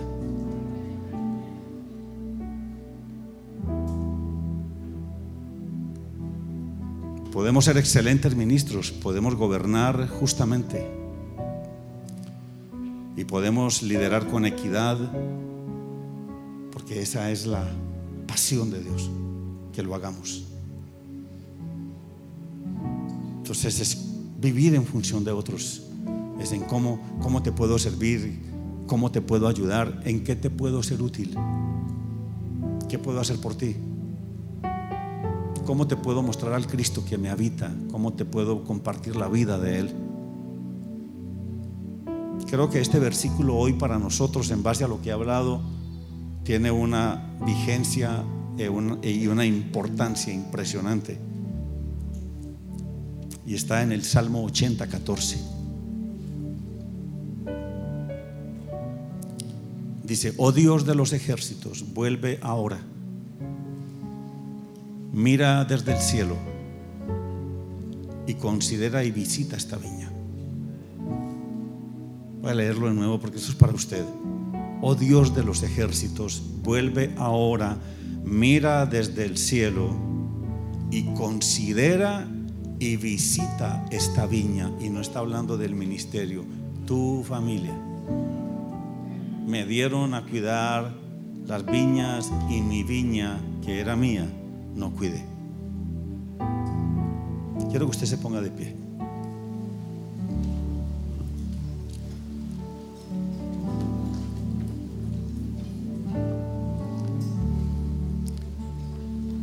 El Señor Jesús dijo dos cosas muy importantes.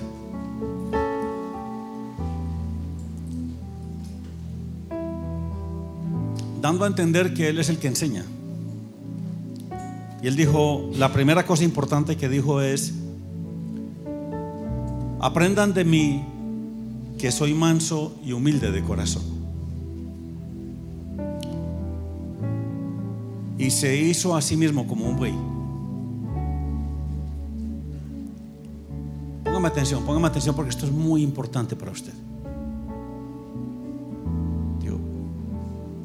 aprendan de mí que soy manso y humilde de corazón.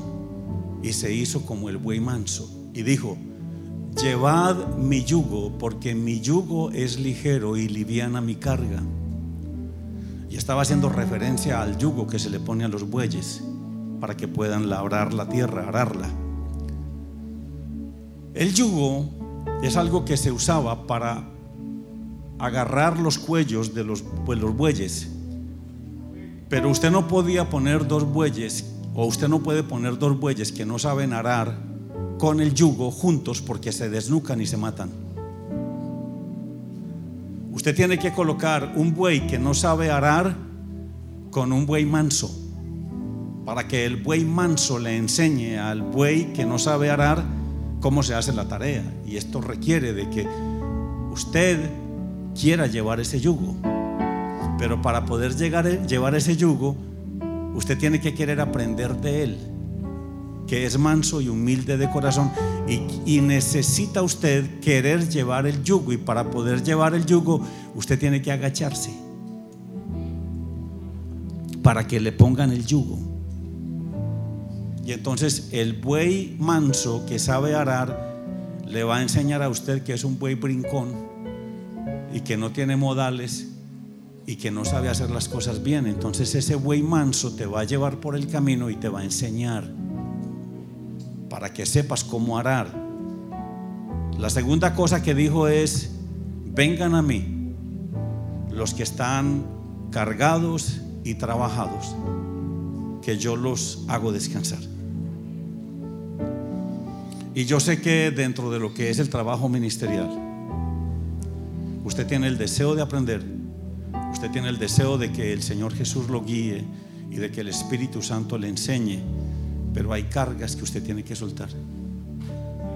Cosas que usted necesita aprender y que le va a ser muy beneficioso es cada vez que usted ore por alguien, cada vez que vaya a visitar un enfermo, cada vez que usted dé consejería, cada vez que alguien le traiga tremendo problema, es no lleve ese problema a su casa. Usted antes de entrar a su casa, ore y diga, Señor, toda carga innecesaria de llevarte la entrego a ti. No puedo no puedo meterme dentro del problema con mi hermano porque no le puedo ayudar, tengo que quedarme afuera para poder ayudarle. Entonces no es que mi hermano no me importe, es que tengo que hacer que esa carga que es de él, él la lleve, no puedo llevar la carga de él. Cada uno debe llevar su propia carga. Si usted trata de llevar la carga de alguien más, esa, carga te va a aplastar porque usted no está diseñado para llevar esa carga. Usted está diseñado para llevar la suya. Si usted va a una familia que es conflictiva, antes de entrar a su casa, Señor, toda contienda, toda división, todo problema que hay aquí, toda contaminación de carne y de espíritu que hay en esta casa todo espíritu de contienda, de división, de pelea, hoy lo entregamos a ti. Lo sometemos a tu señorío y nos liberamos de toda esta opresión y de todas estas cosas. Porque usted no ha notado que usted va a ministrar a una familia que está agarrado del pelo y usted llega a su casa peleando con el marido, estando bien. ¿No le ha pasado? Entonces libérese de esas cargas. Usted debe entregar el cansancio. Y quiero que usted en esta noche lo haga. Quiero que usted cierre sus ojos. Y que usted, si quiere, levante sus manos. Levantar sus manos es algo muy lindo porque al levantar las manos usted está reconociendo a un Padre. Cuando usted entra al cuarto de su niño y su niño le levanta las manos, el niño le está diciendo, sácame de aquí. Y usted hoy va a tener que decirle al Señor, sácame de la condición en la que estoy.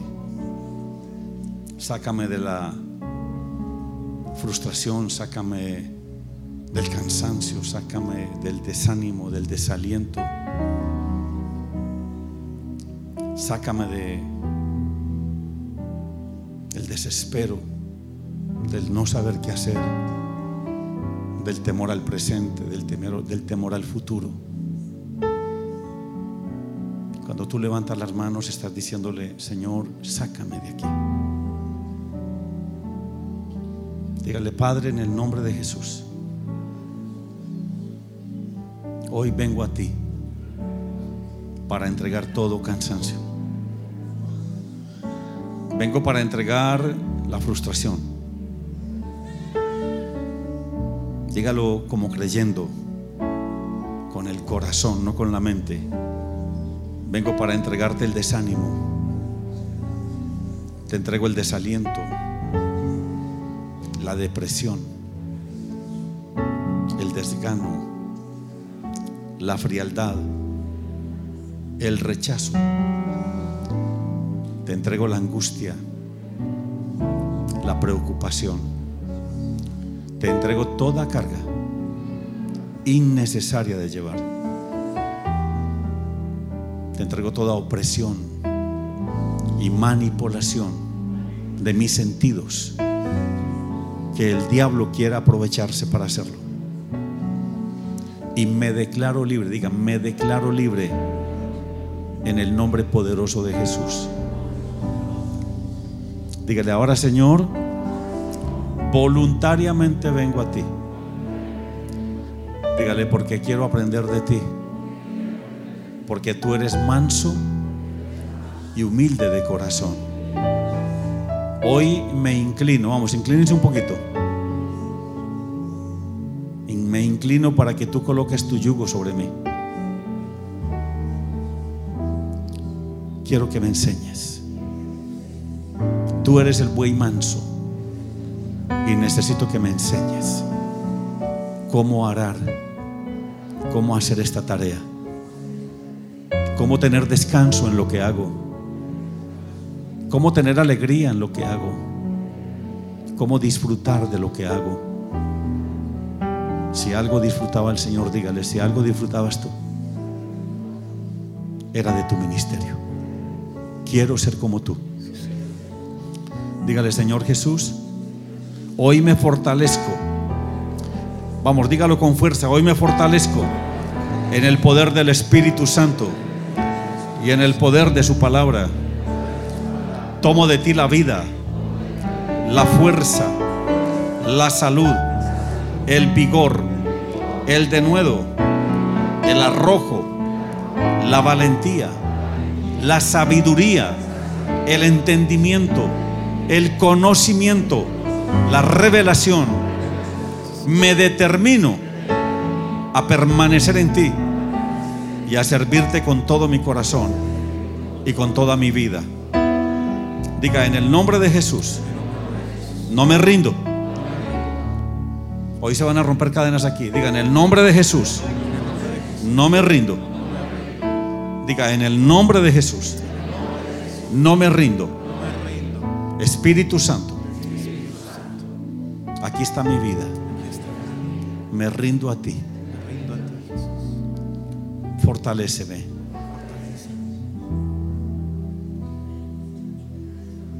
Fortaléceme. Y va, va, va, va, mamá, mamá, mamá. Espíritu Santo, aquí está mi vida, me rindo a ti. Espíritu Santo, me rindo a ti.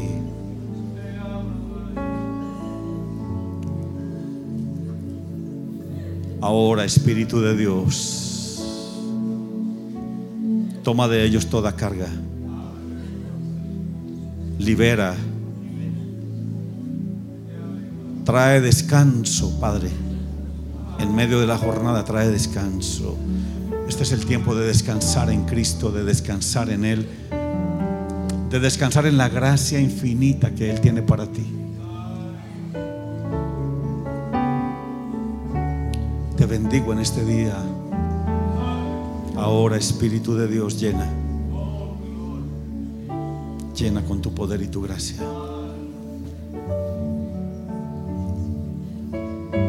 Llena, Señor. Entregamos toda duda. Entregamos toda duda, Señor. Porque algunos todavía no creemos que nos elegiste. Todavía, Señor, no vemos lo que tú has hablado y dijiste. Y hoy decidimos creer. Hoy decidimos creer que tú nos elegiste, Señor. Que tú nos llamaste desde la eternidad. Señor, rendimos cualquier cosa que haya en nuestra mente que no nos deja ver con claridad que fui elegido por ti, que fui elegida por ti.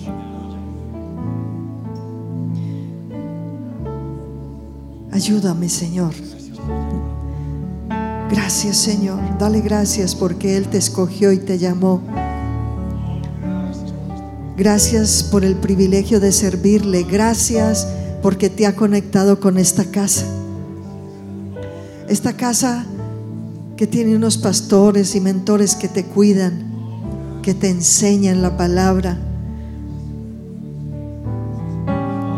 que te añaden valor al llamado que ya Dios te dio.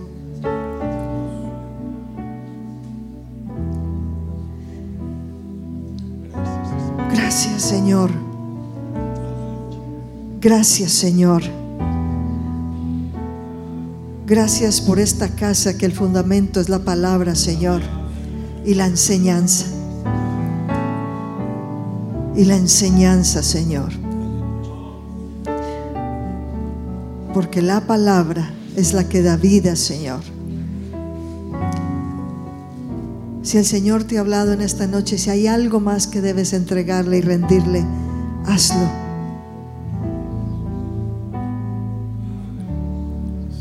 Gracias Señor. Gracias Señor. Quiero creer que soy elegido, escogido por ti. Y que estoy aquí no por casualidad, sino porque tú me elegiste para un propósito. Y no estoy aquí, Señor, porque mis padres lo eligieron, sino porque fuiste tú, Señor yo soy un diseño tuyo. Dile, Señor, soy tu diseño. Soy único. Soy exclusivo para ti. Ayúdame a creer, Señor, que soy un diseño único y tengo las características específicas para la elección y la asignación la que tú me has llamado, Señor. Gracias Espíritu Santo. Gracias por este equipo precioso, Señor. Gracias por elegir a cada hermano, cada hermana, cada joven que hay aquí en esta noche. Gracias por los mentores, por los líderes, por los pastores, por los ministros, diáconos. Gracias por los servidores. por estos que con tanto amor reciben en la puerta a cada hermano que llega. Por los que sirven, Señor, cuidando los carros. Lo están haciendo para ti. Los que hacen alimentos. Y gracias, Señor, por la multiplicación que habrá. Porque se abre un tiempo de multiplicación para esta casa en todas las áreas, Señor. Gracias, Padre. Gracias, Señor.